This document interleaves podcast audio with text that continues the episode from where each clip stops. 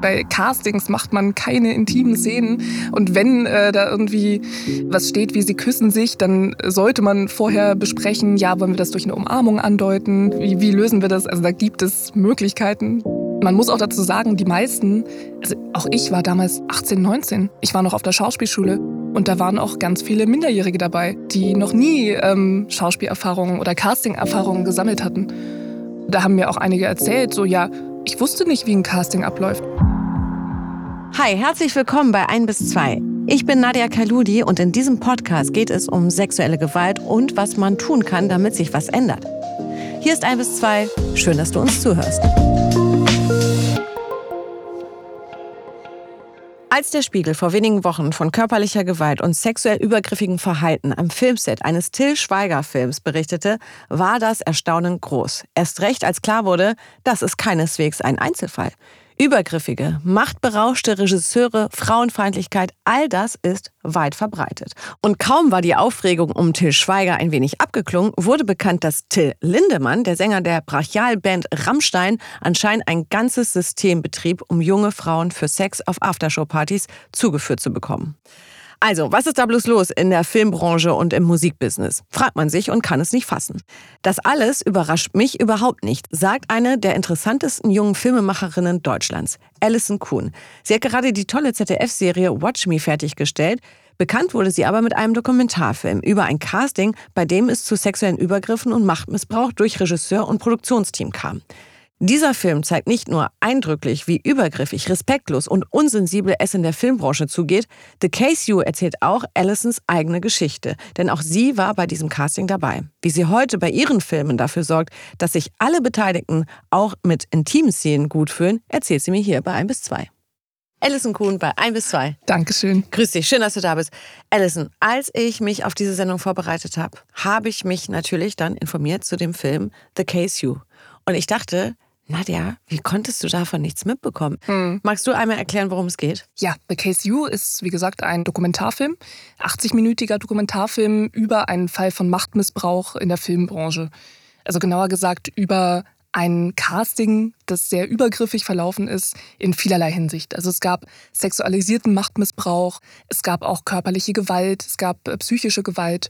Und ich habe mich mit fünf jungen Schauspielerinnen getroffen, die alle eingeladen waren zu diesem Casting damals.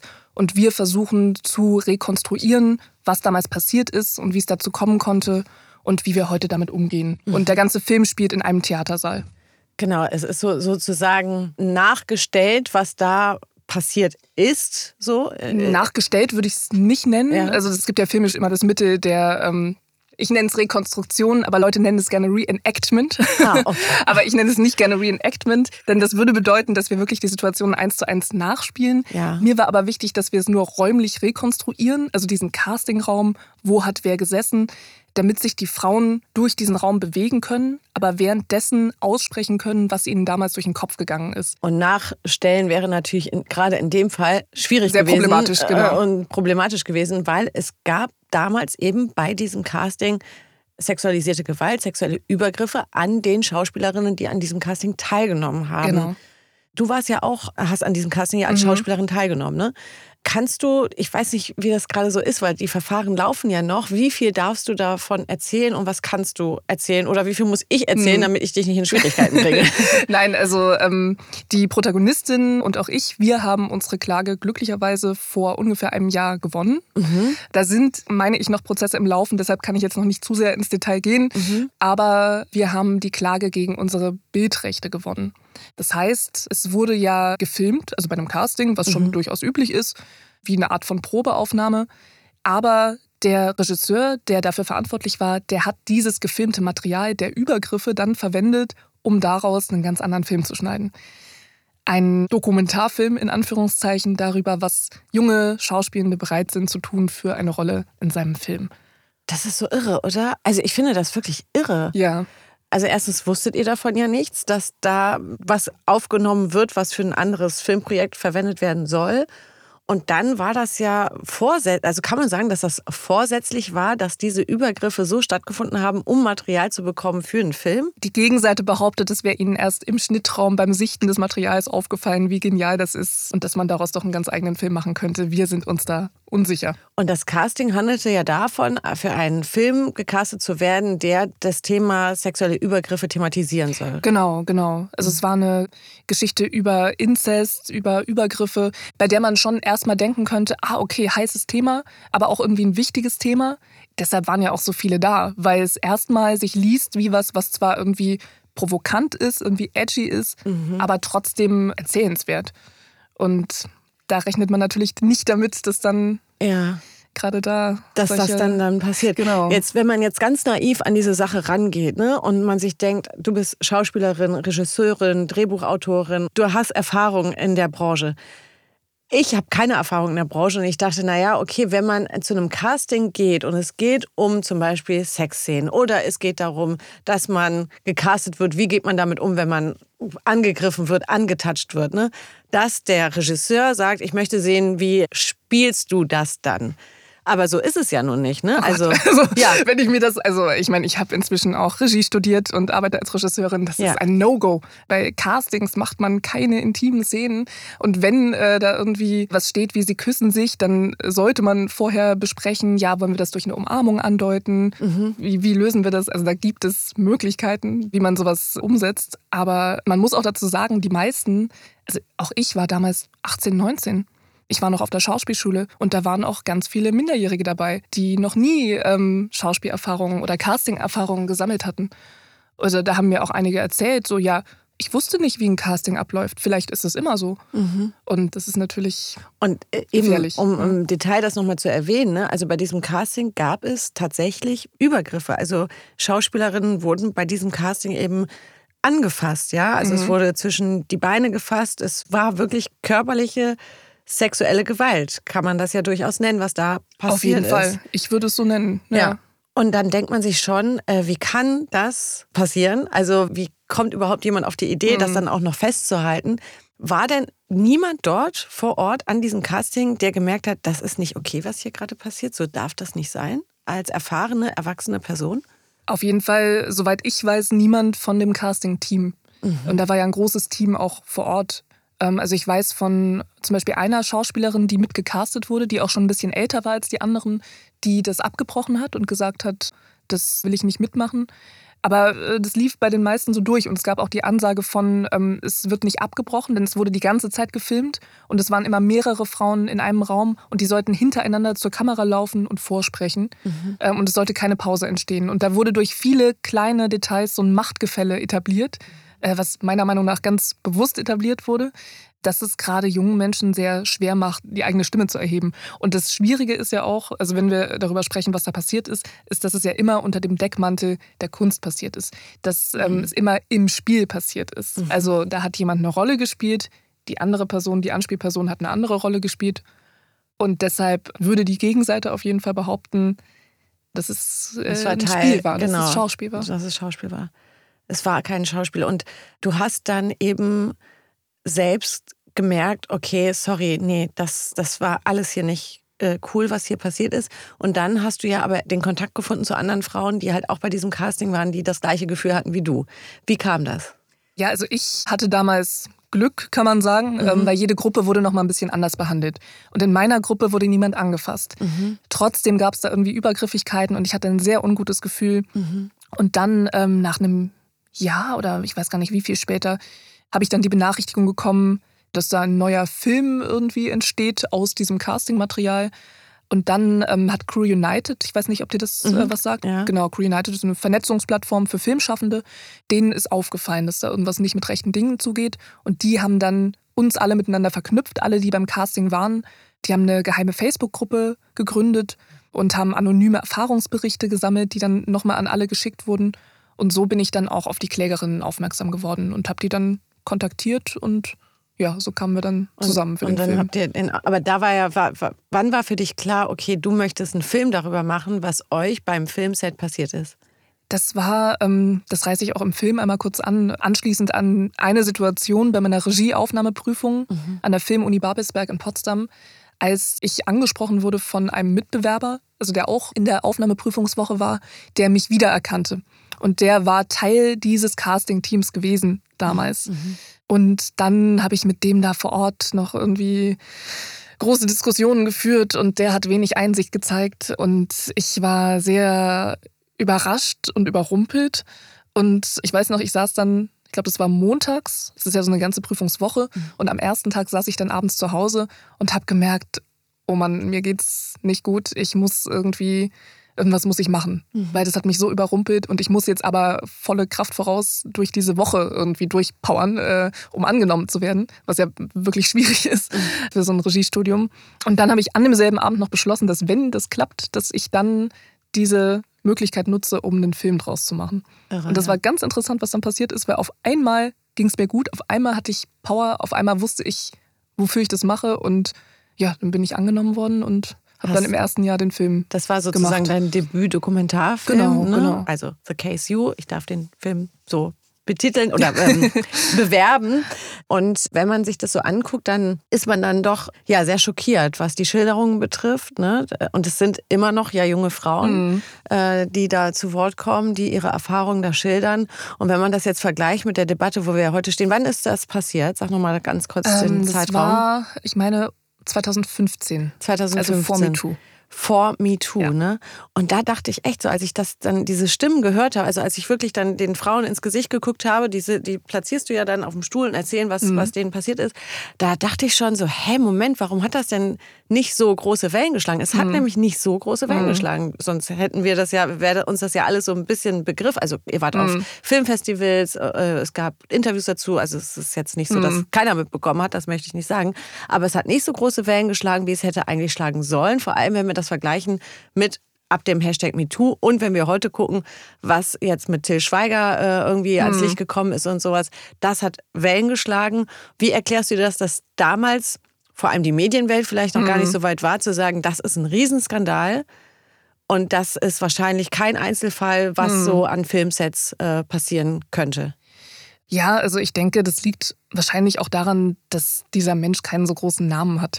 Mhm. Und äh, deshalb, also ich glaube, den würden wenige Leute kennen. Mhm. Und daher konnte man da jetzt nicht wie jetzt äh, bei den neuesten Fällen so einen großen Aufriss machen. Also mhm. hätte man sicherlich machen können, aber ich meine, es gab schon Berichterstattungen, über die wir auch sehr froh waren. Mhm. Aber ich, ich weiß auch nicht genau. Also mhm. MeToo in Deutschland war ja schon auch relativ schnell wieder so ein bisschen abgeebbt, hatte mhm. ich das mhm. Gefühl. Also es kam mhm. einmal auf und dann ist es wieder abgeebbt. Ähm, mhm. Und jetzt gerade kommt es vielleicht wieder auf den Tisch, hoffentlich. Ja, obwohl es ja auch fast schon wieder abgeebbt ist, die Till Schweiger-Story. Ne? Also Nora Tschirner ist ja diejenige jetzt gerade, die sich da aktiv engagiert und sagt, hier, ich mhm. sammle für äh, Betroffene, gerade auch mit Till Lindemann von Rammstein, ja, dass sie sagt, hier, die irgendwie verklagt werden sollen oder so, dass sie da mhm. mhm. finanzielle Mittel irgendwie versucht ranzuschaffen für die Betroffenen. Aber wie blickst du denn als Regisseurin, Filmschaffende, Schauspielerin auf die derzeitige Debatte über Machtmissbrauch. Mhm. Ne, man muss das jetzt auch differenzieren. Mhm. Til Schweiger wird jetzt kein sexueller Missbrauch vorgeworfen, sondern eher Machtmissbrauch oder halt äh, ja irgendwie äh, keine korrekt, mhm. kein korrektes Verhalten am Filmset. Aber wie blickst du als Filmschaffende gerade so auf diese ganze Debatte? Also eigentlich, mich hat das nicht großartig überrascht. Also ja. ich meine, ich setze mich jetzt seit Jahren, also 2019 habe ich den Film gedreht, The Case You. Mhm. Seitdem setze ich mich äh, so intensiv mit Machtmissbrauch auseinander, bin ständig im Gespräch mit Menschen, äh, die darunter leiden, also vor allem auch aus meiner Branche, aber auch generell. Und deshalb für mich, ähm, bei mir hat das gar nicht so viel aus, es hat mich nicht überrascht. Ist das irre? Und ja. du bist nicht die Einzige, die das so sagt. Aber wie kann das sein, dass wir in der Gesellschaft, in der wir ja nun leben, wo wir fast tagtäglich darüber versuchen, auch zu berichten, zu sensibilisieren, wo sind Grenzen, Grenzen überhaupt einzuhalten. Und dass gerade in der Branche, die ja mit dafür verantwortlich sind, dass solche Themen auch an die Öffentlichkeit kommen, sei es im fiktionellen Bereich, im dokumentarischen Bereich, dass gerade da keiner überrascht ist, dass am Set sich Leute benehmen, wie es ja eigentlich überhaupt nicht geht. Ja, also aus meiner Perspektive, auch aus der Perspektive meiner Generation, ist es auch unverständlich. Mhm. Und ich mhm. kann jetzt nur versuchen, das anders zu machen. Und ich erlebe das aber schon auch, dass sehr, sehr viele Kolleginnen und Kollegen aus meiner Generation da ein ganz anderes Bewusstsein für haben. Also ich glaube, diese Branche ist ja auch immer nur ein Spiegel der Gesellschaft. Mhm. Das ist wie ein Brennglas auf die Gesellschaft gehalten, so ein Filmset. Ne? Und ich glaube, da ähm, ist ja gerade ganz viel im Umbruch. Mhm. Ich sage auch immer, ich weiß nicht, wie sinnvoll das ist, jetzt zu versuchen, alle Leute, die es irgendwie jahrelang anders gemacht haben, vom hohen Ross runterzuholen und irgendwie die zu belehren oder ob wir nicht einfach die Energie reinstecken sollten, das anders zu machen und einfach bessere Vorbilder zu sein, mhm. äh, Sets anders zu gestalten. Ja. Ich versuche es auf jeden Fall. Und es ist ja aber anscheinend super schwierig auch, weil wenn man jetzt äh, aus der Brille denkt, warum der damalige Regisseur eben bei diesem Casting äh, die Übergriffe auch noch gefilmt hat und das so gerechtfertigt hat, um einen Film daraus zu machen, um zu zeigen, schaut mal, was junge Schauspielerinnen bereit sind zu tun oder über sich ergehen zu lassen für eine Rolle. Da ist, steckt ja dann durchaus vielleicht ein Stück Wahrheit drin, wenn man so will, dass Menschen oder junge Menschen eben so im Druck stehen und so wenig Chancen aus dem reinen Talent äh, mhm. haben, eine Rolle zu bekommen, dass sie durchaus wissen, die Branche ist so hart, dass sie wissen, okay, ich muss mich hier vielleicht auch anschreien lassen und ich muss mich hier vielleicht auch nicht korrekt behandeln lassen. Mhm. Aber wenn ich jetzt sage, das passt mir nicht, ist die Rolle vielleicht auch nicht mehr meine. Mhm. Das ist doch, ist doch irre. Ja, also ich denke, klar, das ist in vielen Branchen so, in denen es so eine wahnsinnige Hierarchie gibt, äh, mhm. in denen, das sind ja oft Branchen, die schon irgendwie sehr lange existieren. Also ich höre da auch viele ähnliche Geschichten so aus Krankenhäusern zum Beispiel oder von Universitäten, mhm. überall, wo es diese Hierarchien gibt wo auch jemand irgendwie natürlich gerne in der Hierarchie aufsteigen möchte, kommt es zu solchen Übergriffigkeiten. Und klar, Schauspiel ist ein Bereich, das wollen sehr viele. Also auch mhm. wenn man sich mal die Studienplätze anguckt mhm. ähm, für Schauspiel und Regie, ich glaube, das sind die Studienplätze mit den meisten BewerberInnen, aber den wenigsten Plätzen. Also es gibt mhm. acht Plätze und ich glaube zwischen 500 und 1500 BewerberInnen. Mhm. Ja, Warum hast du für dich entschieden, dass du in dieser Branche bleibst? Weil ich erinnere mich an eine in deinem Film, die eben sagte, ich hätte so viel werden können. Ne? Ich hatte ein mhm. 1A-Abi, ich hätte Medizin studieren können, ich hätte sonst was machen können. Und ich habe mich dann für Schauspielerei entschieden und dann passiert mir sowas und ich bin am Boden jetzt so. Ne? Mhm. Ne? Warum hast du für dich gesagt, du bleibst in dieser Branche, obwohl du ja mitunter auch diese negative Erfahrung gemacht hast? Mhm. Also erstmal Gabriela ist auch in der Branche geblieben mhm. ah ja, und mhm. äh, hat da wirklich sehr zu ihrer Stärke gefunden und ich bin äh, sehr stolz auf sie. Ich, ähm, ja, es ist einfach was, was ich mir auch nicht nehmen lassen möchte. Also das ist einfach mein größtes Interesse, Filme machen. Das ist das, was ich äh, immer machen wollte und ich will mich nicht von sowas abschrecken lassen. Ich will es mhm. anders machen mhm. und Deshalb glaube ich auch, dass gerade jetzt eine gute Zeit ist, um auch als junge Frau anzufangen. Ich glaube, vor 20 Jahren äh, wäre ich da sicherlich nicht so weit gekommen, mhm. auch nicht mit den Inhalten, die mich interessieren. Mhm. Ähm, aber jetzt ist zum ersten Mal irgendwie so eine Möglichkeit da oder auch eine Offenheit für neue Perspektiven, neue Stoffe mhm. und neue Menschen. Und, und, vor allem das will ich nutzen. Für ja. mehr Frauen, ne? Weil es ist ja immer noch so, dass gerade Frauen in der Filmbranche, gerade was Regisseure betrifft, Regisseurinnen, gibt es eben immer noch weniger als ja. Regisseure. Wenn man sich die Filmfestspiele in Cannes anguckt, dann weiß man immer noch, okay, es sind immer noch mehr Männer als mhm. Frauen. Wenn man sich aktuelle Statistiken anguckt, dann sieht man, okay, es sind äh, immer noch Frauen werden eher so in Rollen gesteckt, die äh, in Liebesbeziehungen eine Rolle spielen mhm. oder die halt eben eine, eher eine Nebenrolle spielen gerade Frauen ab 40 eine ja. Hauptrolle zu bekommen, ist fast schier unmöglich. Ja? Da muss ja schon ein Umbruch stattfinden, oder? Auf jeden Fall. Aber interessant ist auch zu den Zahlen, auch äh, was du gerade meintest in der Regie, dass an den Hochschulen das ausgeglichen ist. Mhm. Also an den Hochschulen ist es schon lange so, dass es ziemlich genau 50-50 ist. Mhm. Weibliche, männliche Regiestudierende. Mhm. Und umso erschreckender, wie es dann auf dem Markt aussieht, ein paar ja, Jahre ja. später. Also das, es ist, glaube ich, jetzt schon irgendwie von 10 auf 20 Prozent hochgegangen. Da freuen wir uns jetzt schon ja. mal, aber das sind ja erschreckende Zahlen. Es sind erschreckende Zahlen ja. und ich denke mir so, hey Leute, was haben wir eigentlich verpasst so, ne? Also ich meine, gerade die Filmschaffenden sind doch, gerade die beim Film arbeiten, beim Fernsehen arbeiten, das sind ja so diese Vorbilder, ja? Mhm. Ihr macht Programm, ihr erzählt den Leuten in den Geschichten, was in unserer Gesellschaft auch falsch läuft mitunter und gerade innerhalb eurer Branche läuft so viel falsch, da kriegt, kriegt man die Kausalität irgendwie gar nicht hin mit dem, was für Inhalte sie eigentlich produzieren sollen. Mhm und wie die Strukturen innen drin laufen. Ja, klar. Also das sind ja nicht nur Regisseurinnen und Regisseure, das geht ja auch in die Produktion, Redaktion ja. rein. Also dass da jetzt langsam erst ein Umbruch stattfindet und das dann irgendwie hoffentlich bald da ein ausgeglichenes auch Geschlechterverhältnis zum Beispiel mhm. herrschen wird. Wie erlebst du das denn grundsätzlich? Also wenn du jetzt sagst, okay, 2015 war ja dieses Casting, ne? dann hast du dein Debüt-Dokumentarfilm gemacht. Studierst du noch Regie oder bist du fertig? Ich bin noch eingeschrieben im Master. Ah ja, okay, gut.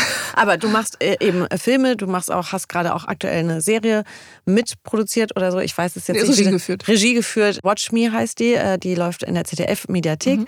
Aber wie erlebst du gerade so die Branche als junge Frau? Würdest du sagen, ah, okay, ich spüre, hier passiert was? Oder erlebst du immer noch eher Diskriminierung, dass du sagst, du wirst nicht ernst genommen, du wirst in Schubladen gesteckt? Oder wie ist da deine Erfahrung? Also meine Erfahrung ist da immer subjektiv natürlich mhm. sehr gut im Moment. Mhm. Also ich habe wirklich das Gefühl, dass da irgendwie Leute froh sind, dass jemand äh, junges, weibliches da ist. Also am Anfang meines Regiestudiums, das habe ich 2018 begonnen, habe ich noch eher gehört, uiuiui, so als Frau ist es ja besonders schwer mhm. und sowas. Das hat sich aber gerade in den Jahren jetzt von 2018 bis 2023 sehr gewandelt. Mhm. Was mich natürlich total freut was glaube ich auch ein bisschen zu Gegenwind sorgt, wenn Leute dann irgendwie denken, aha, die jungen Frauen bekommen jetzt Jobs nur weil sie junge Frauen sind, was so auch nicht stimmt. Mhm. Es gibt auch sehr viele junge, tolle, talentierte Frauen, die ich kenne, die leider nicht das Glück haben zu arbeiten. Ja. Man muss sich natürlich immer noch durch Leistungen durchsetzen. Ja. Aber das wäre ja bis vor ein paar Jahren gar nicht möglich gewesen. Also auch mit einer tollen Leistung, alleine wegen des Geschlechts.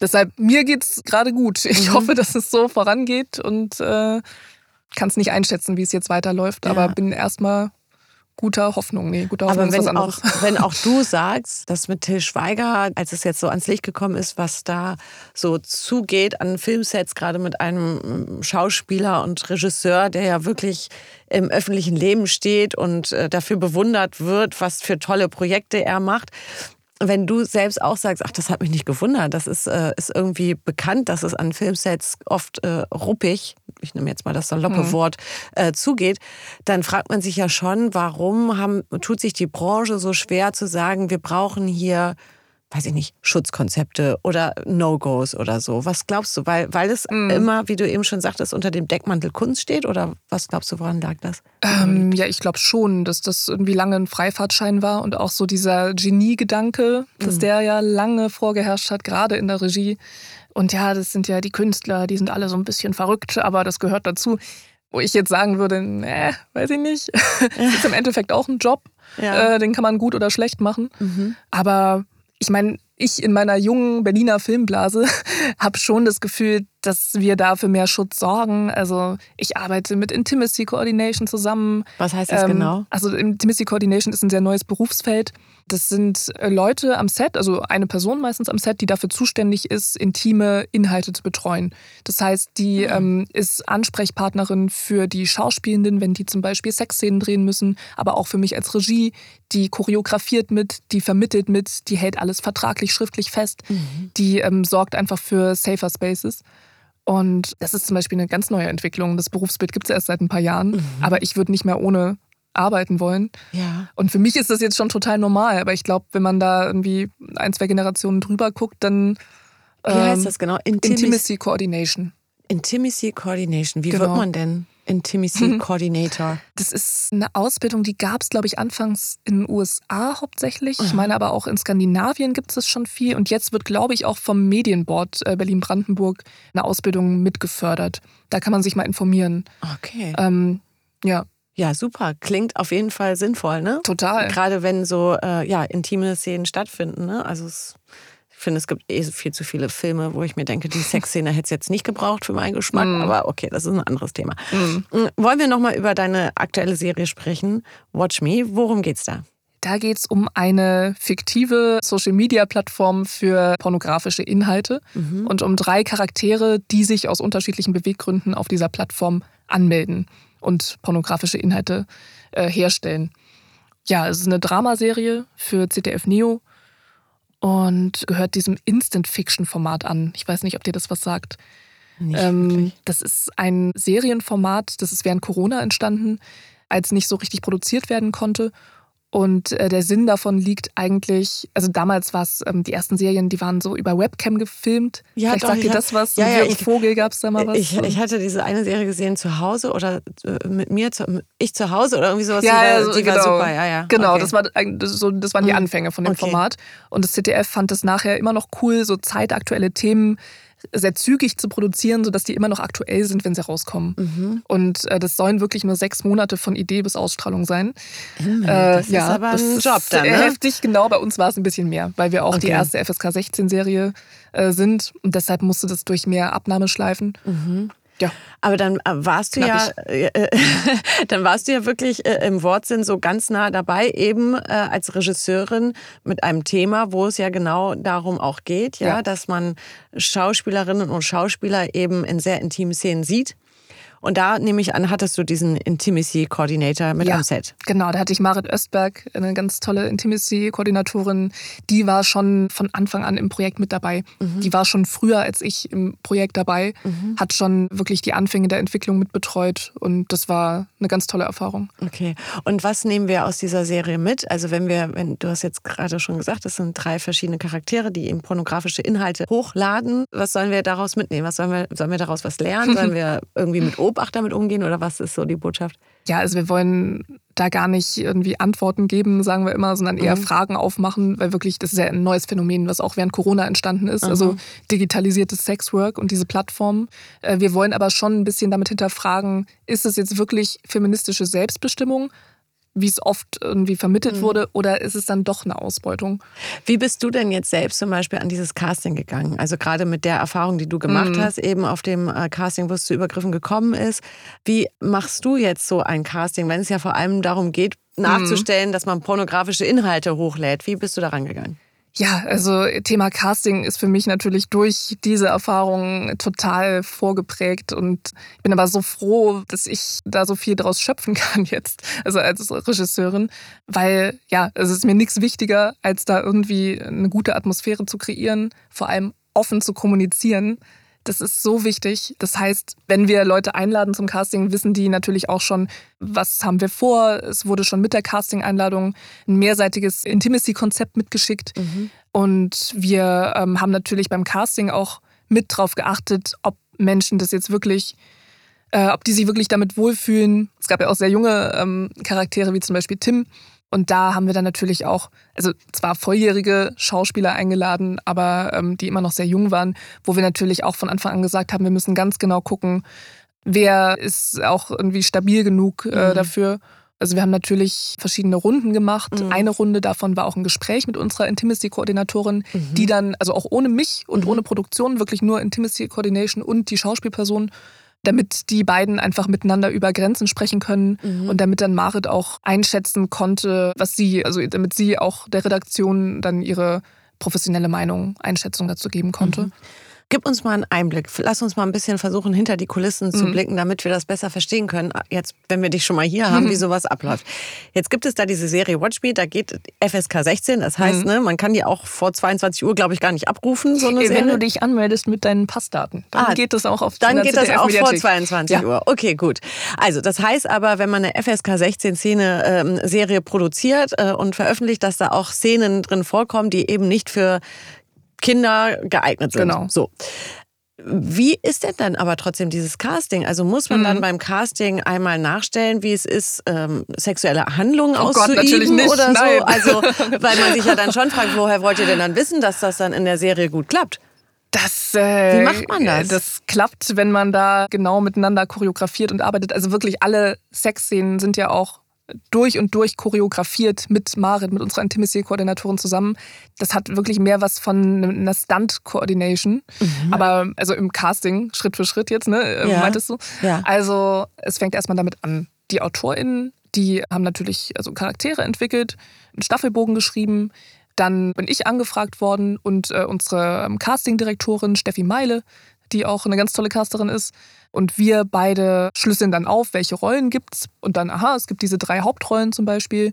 Dann macht Steffi Vorschläge oder ich mache teilweise auch Vorschläge von Schauspielpersonen, die wir uns vorstellen könnten. Mhm. Dann besprechen wir das immer mit der Redaktion und Produktion, die dann auch wieder Feedback gibt.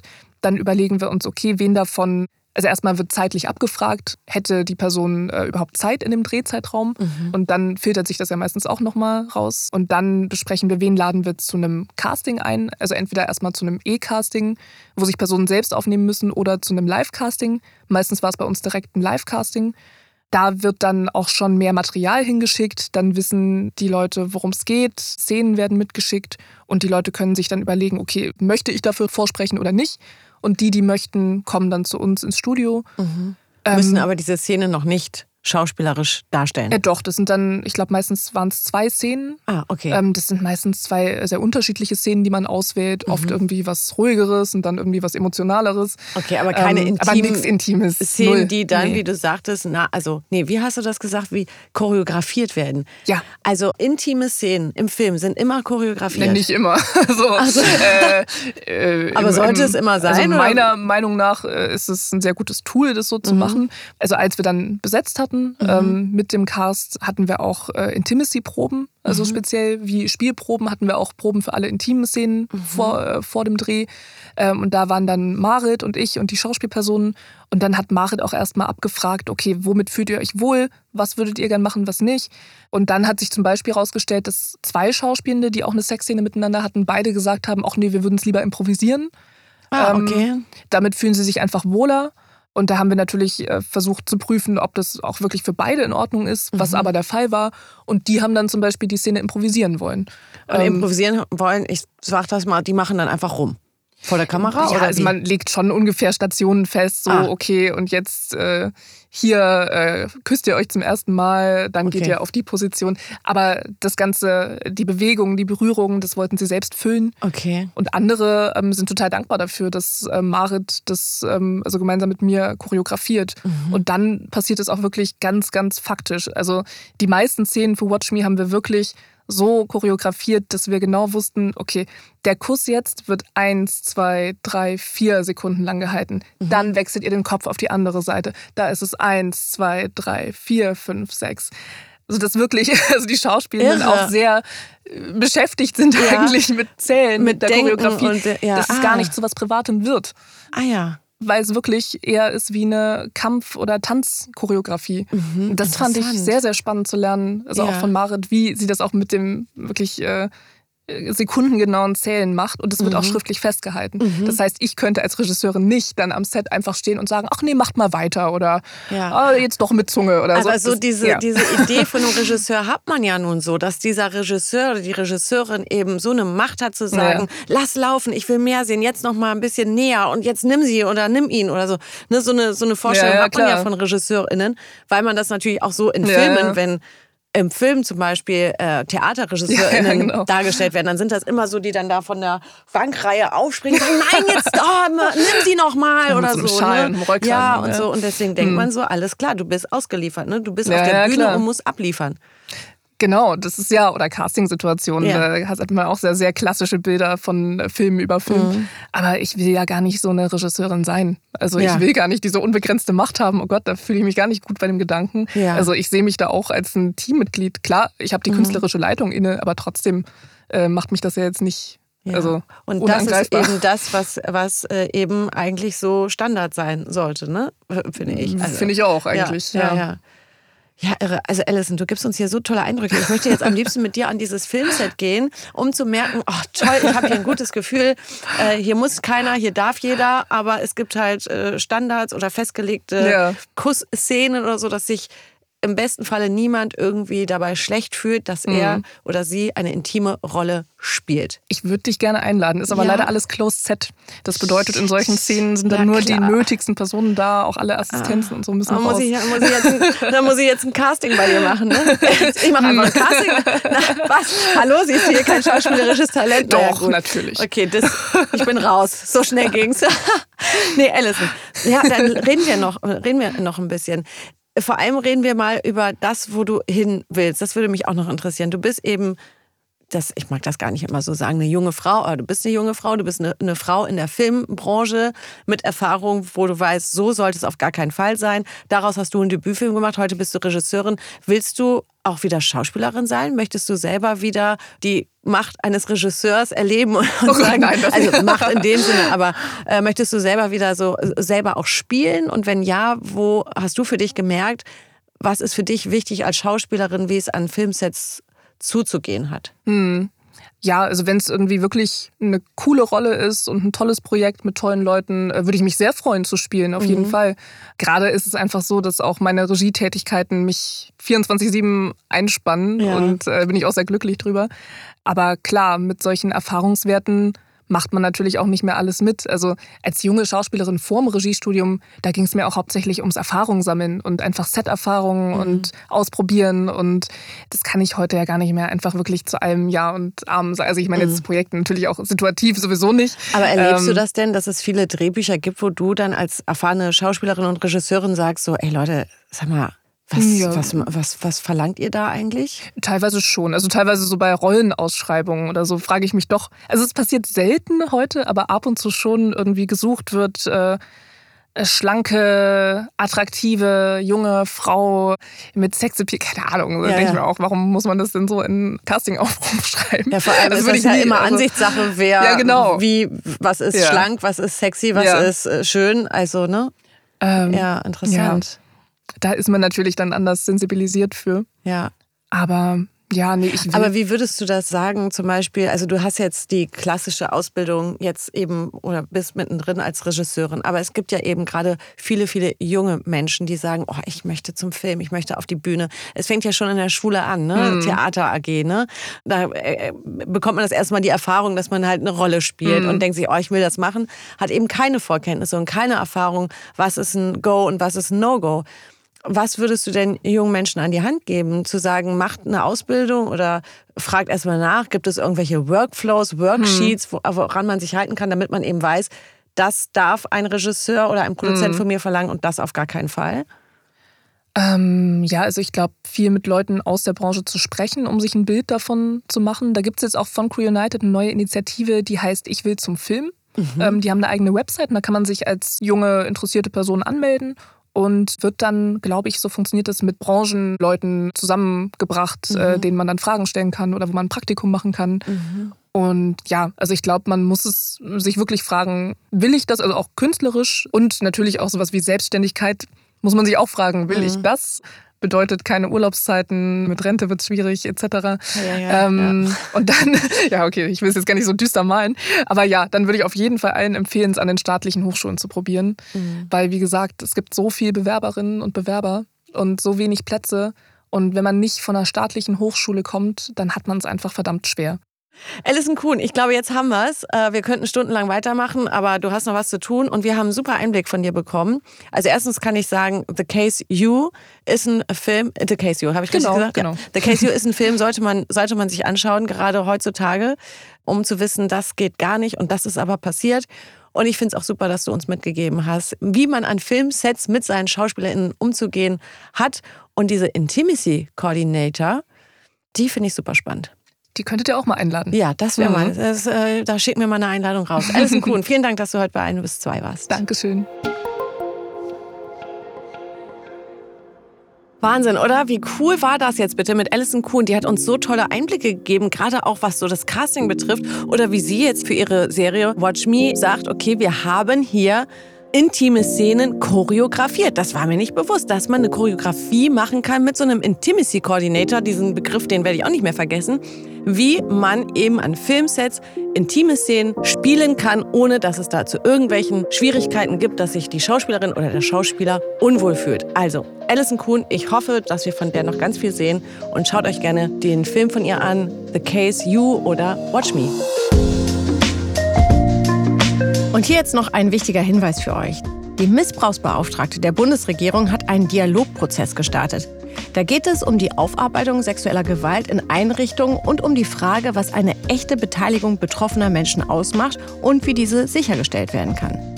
Die Missbrauchsbeauftragte möchte deshalb gemeinsam mit Betroffenen und Menschen, die in Institutionen, also Sportvereinen, Kirchen oder Schulen arbeiten, Standards und Kriterien zur Beteiligung Betroffener an Aufarbeitungsprozessen entwickeln. Alle Links zu dieser Aktion haben wir euch hier in den Shownotes verlinkt. Und wer Lust hat, der kann sich dort schnell melden unter dialogprozess.ubskm.bund.de und der Anmeldeschluss ist der 9. Juli.